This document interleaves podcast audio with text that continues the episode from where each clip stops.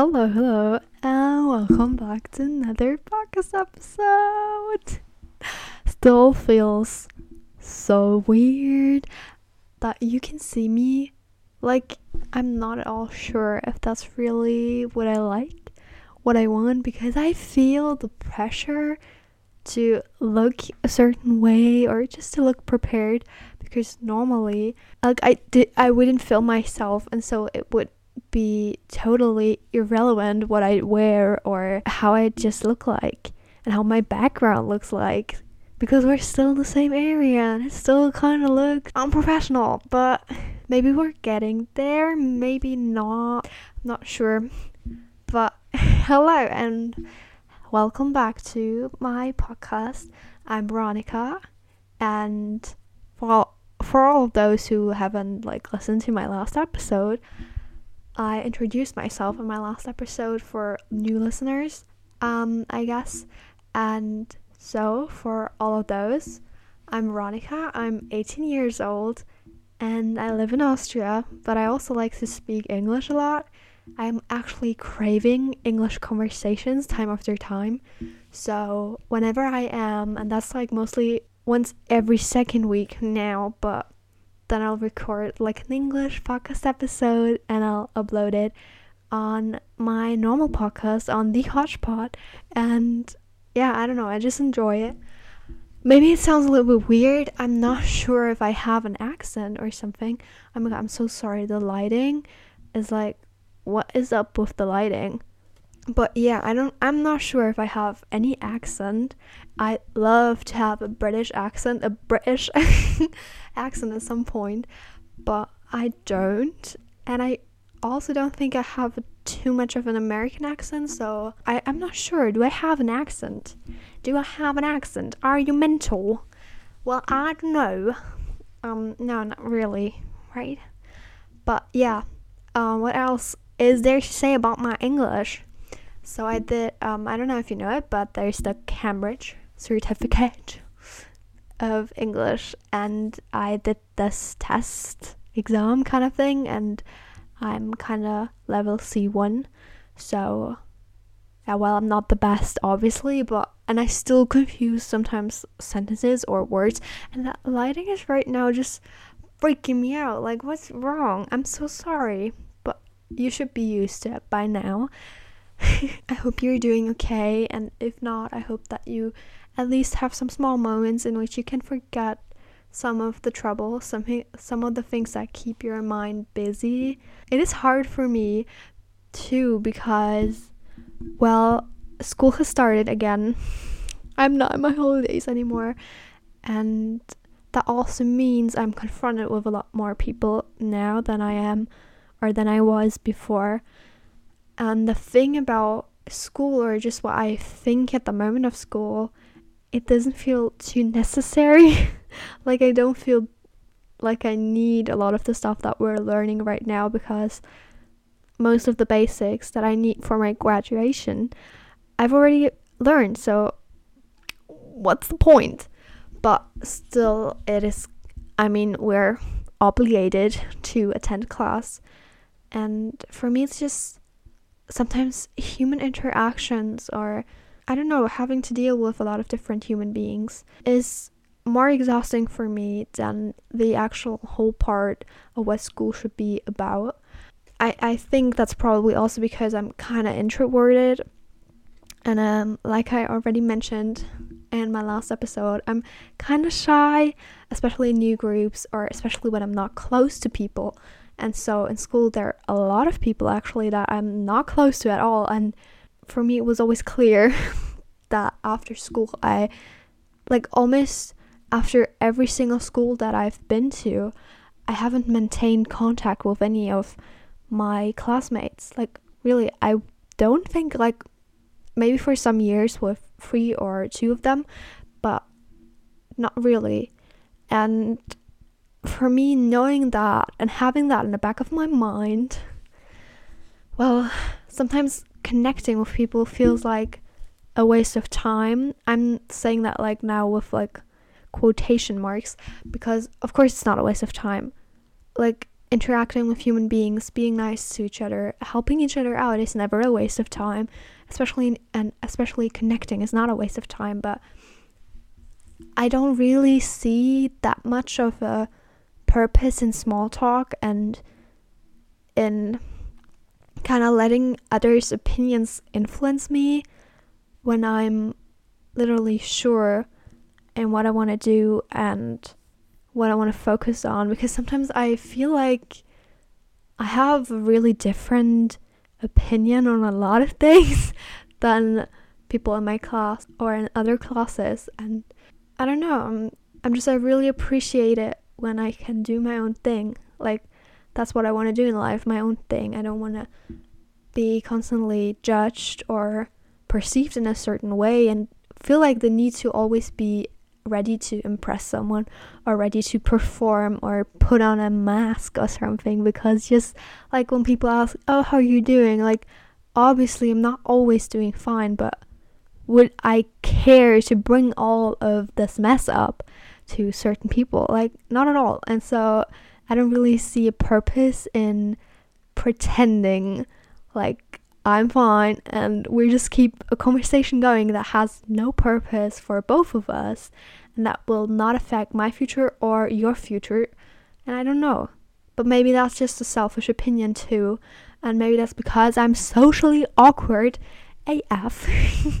I I've just recently realized that like I'm it's not like I'm a total loner. I mean I probably am because I love to spend so much time with myself and I don't know. Maybe I'm a loner. Depends on the definition, I think, but I'm not really lonely most of the time. I just enjoy my own company a lot. Well, and I mean, I do have people that I talk to, and I do have people that I meet, and I'm really thankful for that, for those really great people. But still, I'm I'm just so I really like to be alone and I like to do things alone. And that's like why even group work stresses me out because that means that I have to depend on other people. And for me, what I think is like, what I just realized recently that is one of my biggest values in life is like independence and kind of freedom. I don't like to be controlled. I don't like rules. Like, obviously, I get certain rules and I do get why we have laws and all of that. Like, I do get that but I don't like to not be able to do what I think is the right thing to do for myself. I really don't like being restricted or to not be able to fulfill this vision in my head that I have. And sometimes in group works, you have to make compromises and you have to engage and to make sure that everyone is satisfied and not just you. And obviously, that is a huge thing that I still need to learn.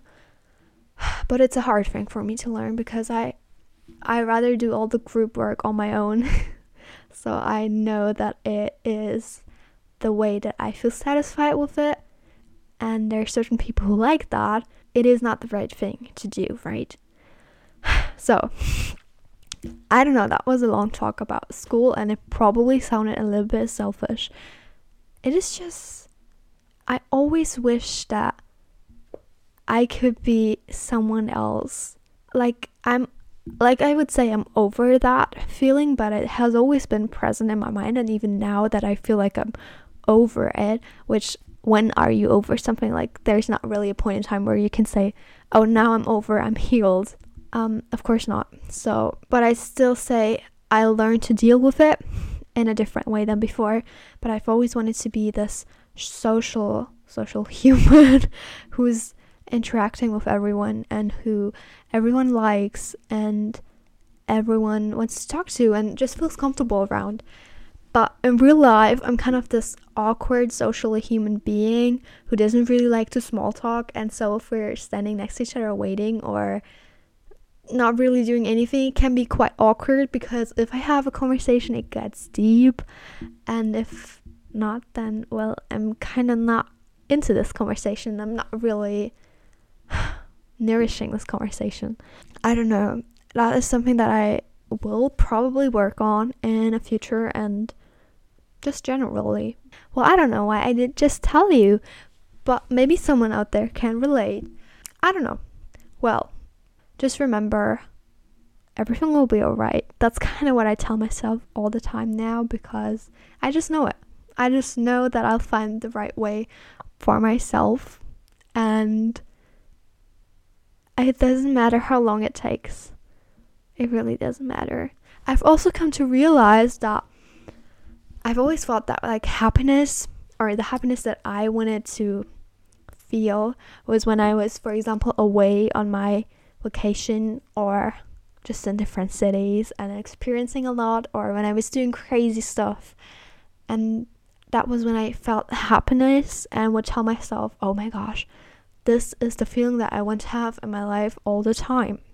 I've just come to realize that that's not 100% happiness, at least in my opinion. Like, it is totally fine if you disagree, but I think happiness is like, I would not even call a feeling that I want happiness, I would call it like content.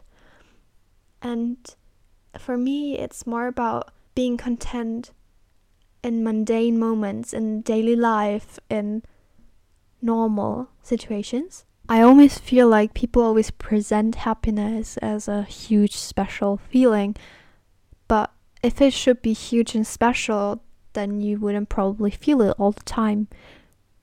I think if you're constantly feeling one thing, then you're you always need more or you need it in a different way. And that's what I think is like with happiness.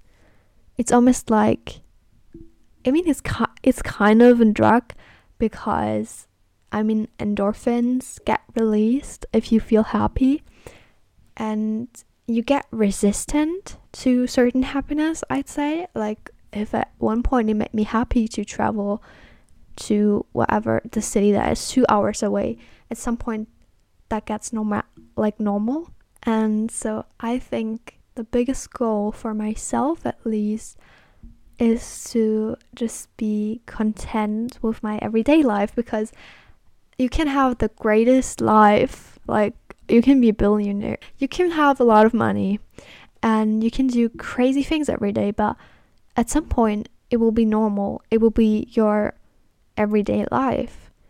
And then still being able to find joy in it is a hard thing to do. And that's what i would consider real happiness so to speak. Or like I said, content. And that's what I'm searching in my life right now because it's always like I guess I'm always setting myself like the certain points or dates in my life or just moments where I'd be like, okay, if I do this, then I'll be happy. If I am finished with school, that is when my happiness starts. I don't think that's how happiness works, in my personal opinion. I think you're happy if you can be happy or content in a situation that actually might not look that great or special or fascinating on the outside. Like, I want to be happy when I wake up and look forward to my drink in the morning or my granola and maybe my job that I do every single day. And not be like, okay, I okay, I still have to wait like 5 days then I'll be on holiday and then I'll be happy for another 5 days and then it goes back to daily life and I will be miserable until my next holiday. Like I don't want to live this life. I want to live a life where I'm like content every single every single day. I mean, of course, no one is going to be content every single moment, every single day. Um, that would be again perfection, and perfection is not realistic not at all.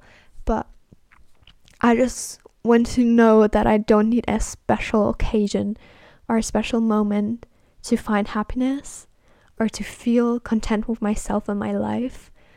I want to be content with my daily life. That's what I'm starting right now, also to be con- more content with my daily life and the way I live because, of course, I'm obligated to sco- uh, go to school at some point but I'm also in charge of so many things in my life and so many habits that I have, so many moments that I can for myself decide what I want to do, what I want to eat, where I want to go, where I want to sit, do I want to go on a walk? Do I want to sit inside, listen to a podcast? Like I can decide that for myself. And with every of those moments, I can choose a little bit of happiness and a little bit of content for myself. And I really like that. It's just a random thought that I am thinking a lot recently. I'm thinking a lot recently. I don't know. My mind is always busy thinking. So, I said it's not really anything professional that I've talked about with my therapist or with anyone else actually. So, it's just the two of us. I don't know if anyone knows the movie Into the Wild. I really enjoyed that movie. I really liked it. And in the end, it says happiness is only real when shared. And it stuck with me. I mean, obviously, it's still like in my mind right now. And I'm thinking about it. Because I don't know if anyone knows the storyline, but basically, the main character is always on his own and he's going to Alaska on his own and he's convinced that when he's living in the wild on his own far away from like population and other human beings then he'll be happy. But as soon as he arrives there he after some time he realized that he's actually not happy alone and that he actually wants to return to his family.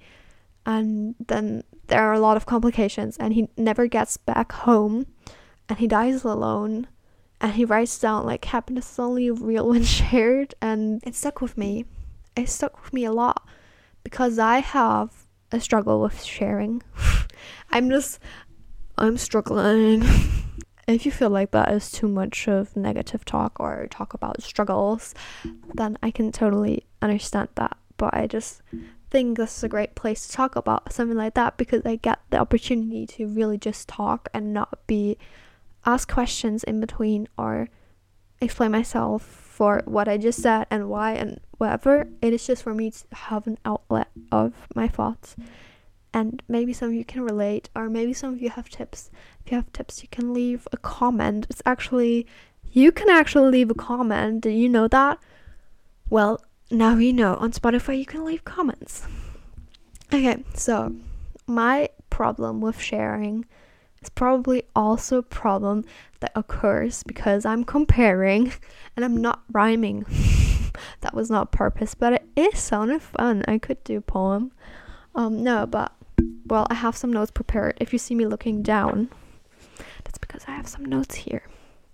Okay, so I struggle to see the difference in be in being an inspiration or just being copied because I don't know if you know like probably everyone has experienced that that I don't know you're doing a certain thing or you have a certain habit, you have a certain opinion, you wear something a certain way and it's just some random day. Maybe your friend or just someone from your class or anyone in your life does the same. And it's of course you could be really happy and be like oh my gosh you just you like you were inspired by me and now you're doing that as well. You're wearing your hair the same way. Or you could which is the feeling that i often get be like i don't like it that you just copied me i don't like that you're doing the same thing that i do now like that was my thing maybe it is because i have siblings and I mean, obviously, we always wanted to have our own things. We didn't want to share. I do often feel offended. I mean, you could see it as a compliment. Oh my gosh, a person like that. And maybe they even tell you, like, oh my gosh, thank you so much that you did that because now I want to do that too. That's great. And it, for some people, that maybe feel like like uh, the biggest compliment they could ever get. But for me, sometimes it feels like I don't want this. like even with ideas or attitudes or opinions, like even in this podcast, I'm like expressing opinions and all that. And I think what bothers me the most is when people just copy and they don't really think about it. Well, I don't know for sure if people always think about it, but sometimes I feel like people just listen to something and or see something and think like oh my gosh that's cool. So i'm going to do that. Oh my gosh that seems popular. I'm just going to do that. And for me the thought the own thought is sometimes missing, and maybe that's what bothers me the most. That it's this blind following, and you're not really looking for your own, you're just copying. And maybe that's the problem that I have. I'm not really sure, like, what's the root of my problem. I've also had that with hobbies, for example, that I felt like when I tell people that, for example, I draw and I like to draw or I like to draw a specific kind of way, um, or I get my inspiration from this page and this page, whatever, that people would start to do that as well. And then they would show me their pictures, for example, and in my mind because I compare a lot, I would think like, oh my gosh, they can do it just so much better. Like, why am I even here trying? They can do it a lot better, and that's wrong. I'm not saying that that's the right thought to have. And like I said in my last episode, my focus now is shifting on just having fun with whatever I do.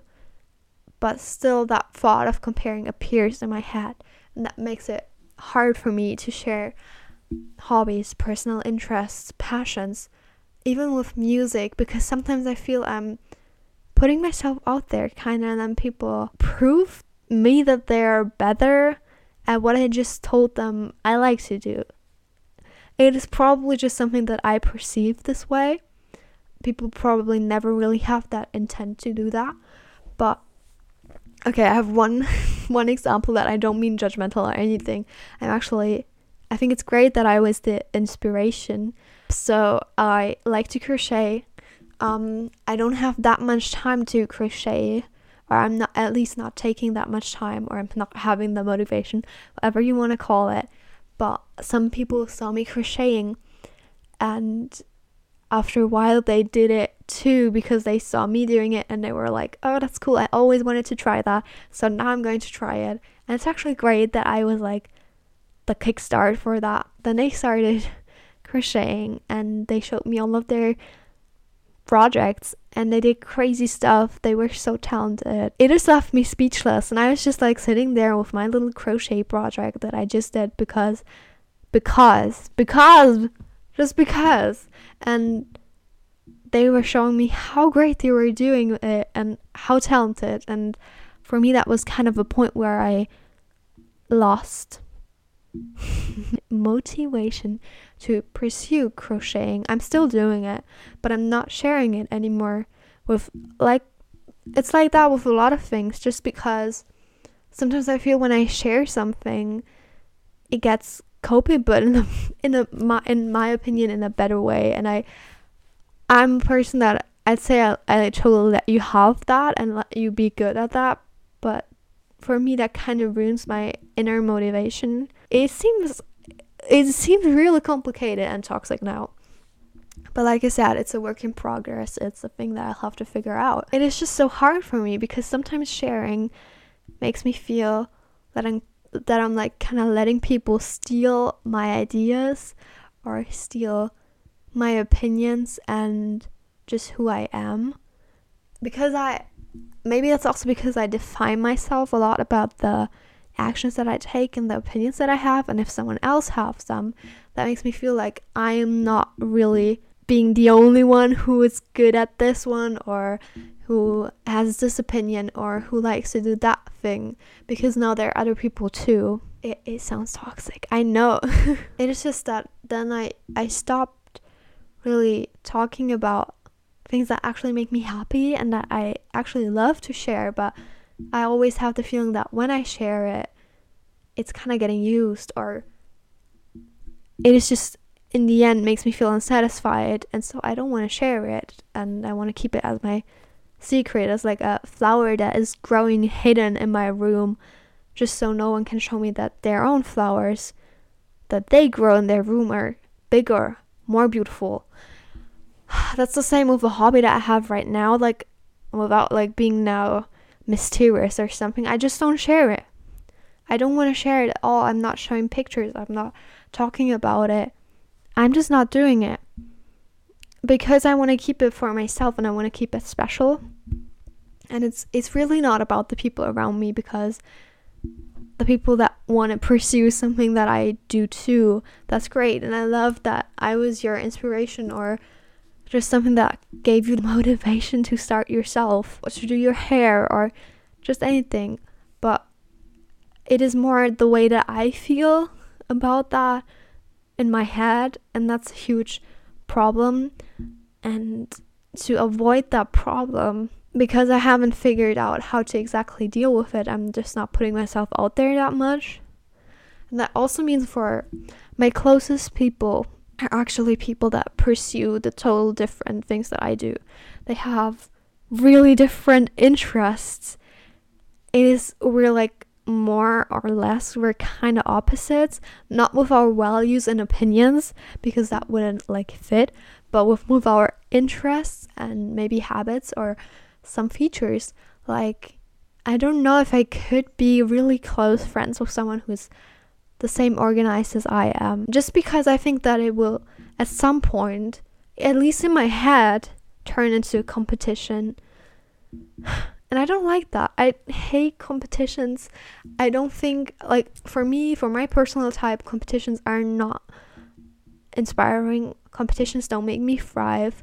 Competitions make me want to quit and tell myself like no i'm not even trying because i know that person xyz can do better. I don't know i know that's like really pessimistic and all of that but it's just like i don't thrive. I don't thrive in competitions. I don't like competitions. I don't like comparison because I have this kind of problem and I'm dealing with it a lot. Like I said, my friends are really different, or I also think, like, I don't know for sure, but I have a friend is like, okay, my closest people. I'm just saying it that way because friends sounds weird. Like, I think we're way closer than friends, but my closest people are actually not even in the same school as I am. They're not even in school, they're actually working, they're pursuing their interests, they're studying at university, and that's what I appreciate so much. Because it doesn't make me, it doesn't give me the need to compare with myself because it just isn't possible. And yes, of course, even with the people that go in my class, it would never be possible to compare us because we're still so different. But at least we have like this one thing in common that's kind of huge, and that's what is enough for me to compare. But with those close people of mine, we don't have that in common. And if I draw, this other person is just not drawing because they maybe don't like it, maybe they have a different interest. Maybe they're playing video games. Totally fine because we have our different interests and we like to pursue them maybe together uh, for fun, but it's never like a competition or it's never like, oh, look what I drew. And I'm just like, oh, wow, that's so great, but I appreciate know about my work. And maybe the other person feels too. Like, I don't know if that's just something that is inside of me and that's just a me problem. I would love to believe that there's someone else out there who maybe struggles the same. Happiness is only real when shared. Yes, but I do share. I do share with those people, but it is because our happiness is happiness has a different definition. And so I don't feel like their success is taking away from mine. Maybe that's also a huge point. and they don't feel like my success is taking away from theirs and actually never should like no matter what we pursue. And that's just why i think like i could never really have a close relationship with someone who's actually trying to to have the same profession in the end. Because it would just put me in a state of comparison. Or maybe that's just because i'm a teenager and i'm still in this teenage mindset. And as soon as i grow older i'll grow out of it or i'll have different experiences. Like i'll leave it all out in the open. But it is just something that is on my mind a lot. Because of course I love to see people succeeding in what they love.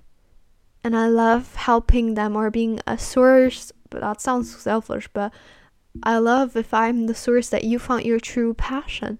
I love that for you. But on the inside I still feel something else. I think that's a huge topic for my therapy maybe at some point. I don't know. That were just some thoughts that I had. I know those are not like I didn't articulate them properly, probably.